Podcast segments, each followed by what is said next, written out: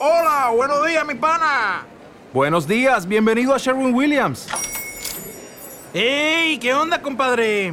¿Qué onda? Ya tengo lista la pintura que ordenaste en el ProPlus app. Con más de 6.000 representantes en nuestras tiendas listos para atenderte en tu idioma y beneficios para contratistas que encontrarás en aliadopro.com. En Sherwin Williams somos el aliado del PRO.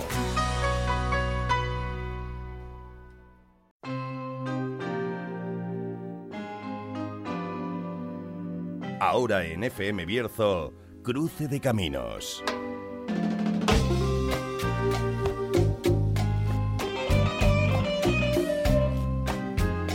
Anécdotas, curiosidades, versiones, extravagancias y genialidades. La historia menos conocida de la música y los músicos. Cruce de Caminos con Mario Pérez.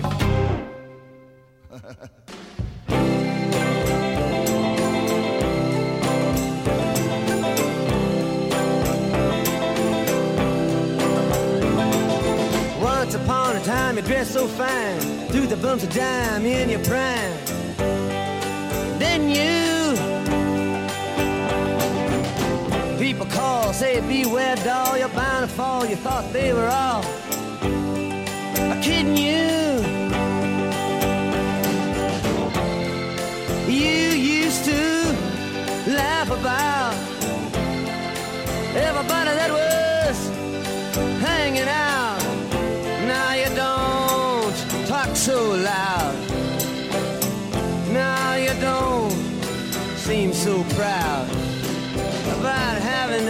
Scrounging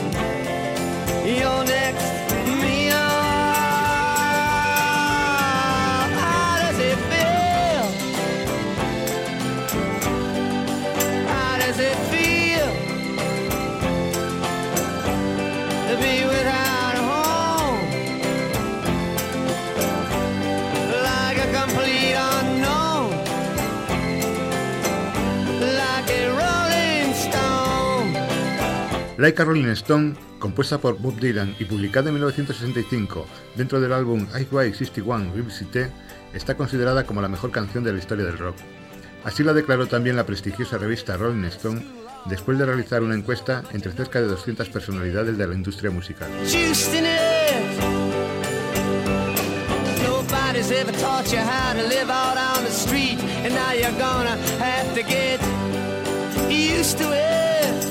Dylan comenzó a escribir esta canción como desahogo tras una agotadora gira por el Reino Unido, volcando en ella toda su rabia y su particular ironía.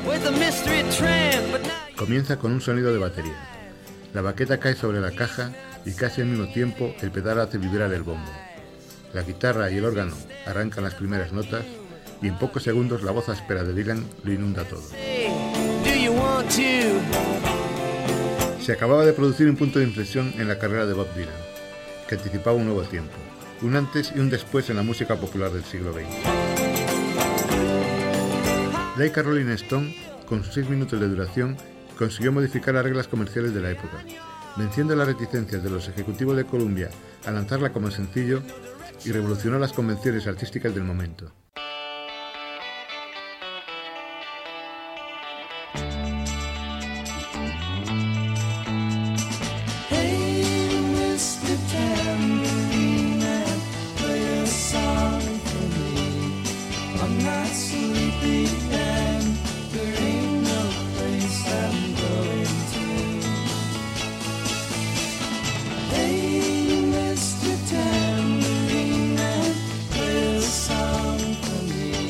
Dylan dejaba atrás la etapa folk, en la que canciones como Mr. Tambourine Man, versionada posteriormente con mucho éxito por The le habían proporcionado fama internacional y reconocimiento entre los más apasionados del género.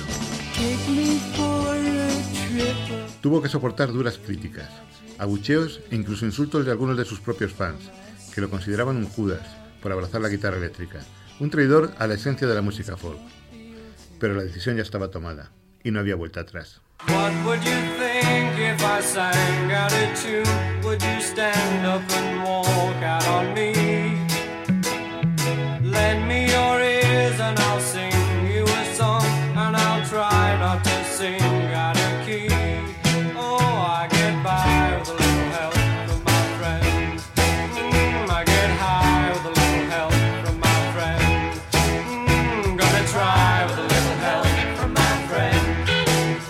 Dylan y los Beatles se habían conocido en Nueva York en 1964, durante una gira de la banda británica por los Estados Unidos.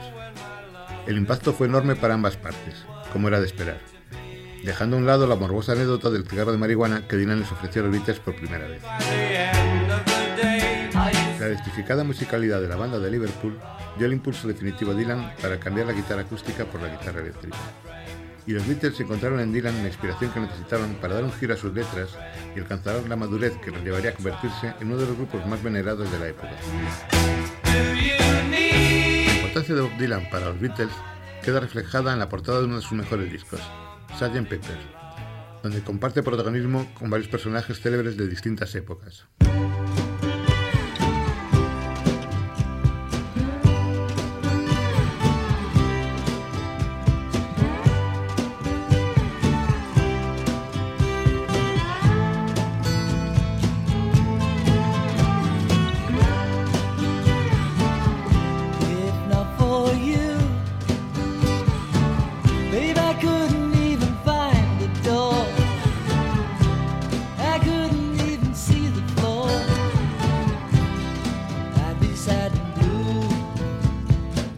Relación entre los Beatles y Bob Dylan surgió una amistad muy especial con George Harrison, que se mantuvo a lo largo de los años.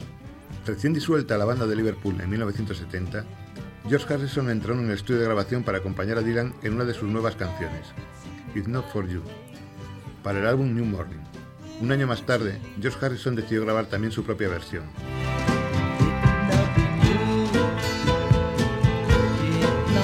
No es la única vez que van a colaborar juntos, pero de eso ya hablaremos más adelante. Regresemos ahora a la mejor canción de la historia del rock.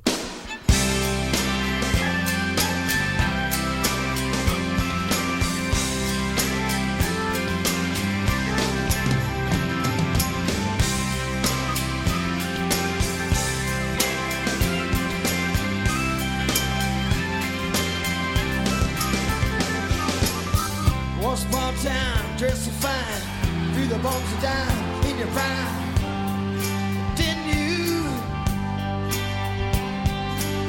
People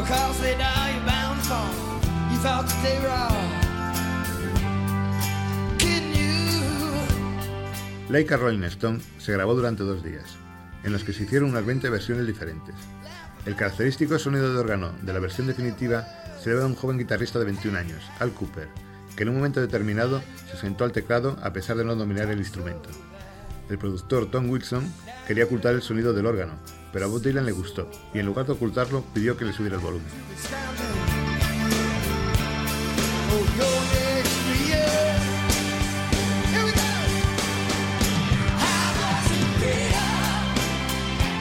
Like a Rolling Stone, considerada como la mejor canción de la historia del rock, no consiguió llegar nunca al número uno en las listas de éxitos. Sin embargo, 51 años después de su publicación, sigue siendo uno de los hitos más importantes de la música rock. Ha sido versionada por multitud de artistas como Jimi Hendrix, Bob Marley, Lenny Kravitz, los Rolling Stones o John Mellencamp.